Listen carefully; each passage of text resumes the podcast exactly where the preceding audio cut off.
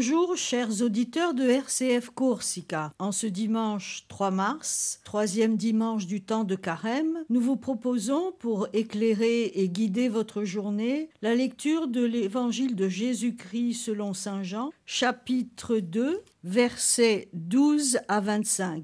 Cette lecture sera suivie de la méditation du Père Serge Casanova qui nous accompagne toute la semaine.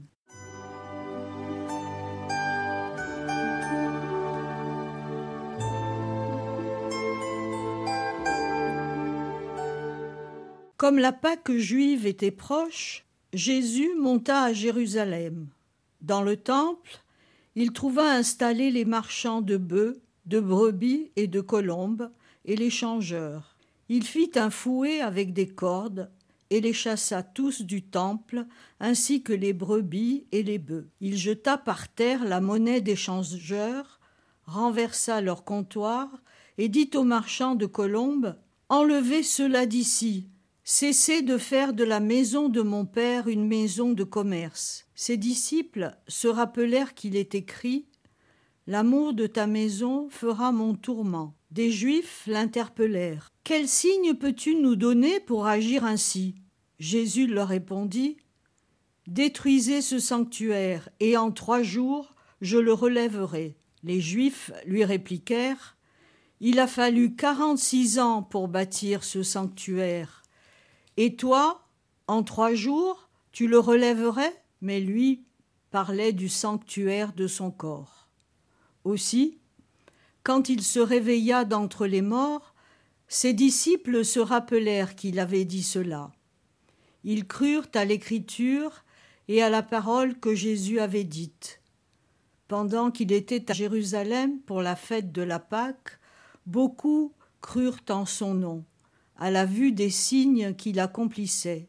Jésus, lui, ne se fiait pas à eux, parce qu'il les connaissait tous et n'avait besoin d'aucun témoignage sur l'homme.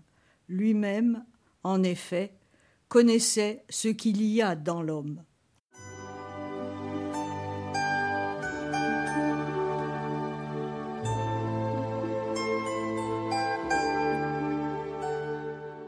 Passage d'évangile est souvent nommé la sainte colère de Dieu. Pourtant, Jean l'évangéliste ne dit rien de tel. C'est nous qui la déduisons du récit. Rien ne prouve qu'elle ait envahi le cœur du Seigneur. Jésus est le modèle de la miséricorde et de la compréhension. Même s'il est parfois vigoureusement opposé aux défauts de pharisiens, il n'a jamais pris la tête d'un mouvement de révolte politique ou religieux. La colère, qualifiée de sainte que nous voyons dans cette histoire, n'existe que dans notre imagination. Ce qui semble bien plutôt en cause, ce n'est pas une réforme superficielle. Jésus nous donne ici un signe d'une autre bousculade, d'une autre expulsion, plus subtile à saisir. Les marchands qui vendaient ou changeaient de la monnaie, les fidèles qui leur achetaient les animaux nécessaires au culte, s'échangeaient réciproquement de la bonne conscience, de la fidélité. Ils pouvaient être quittes de leurs obligations cultuelles et se rendre le Tout-Puissant favorable à leurs demandes. Précisément, c'est cela qui est terminé maintenant.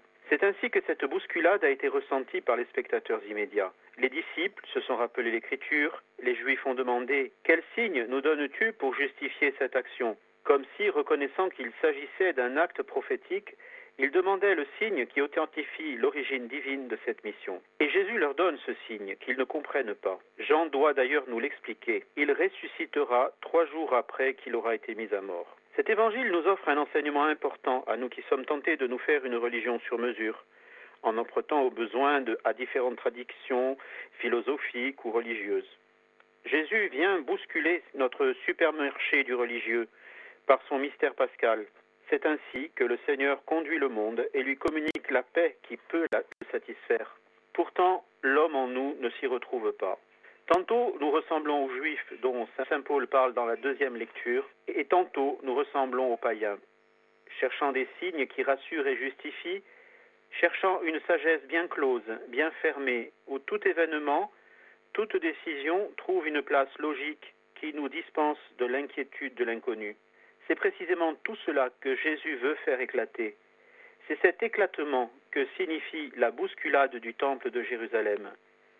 C'est ce bouleversement que provoque sa passion, sa mort et sa résurrection maintenant toutes proches. Que le Seigneur nous donne de ne pas nous défendre face à cette parole. Bon dimanche à tous.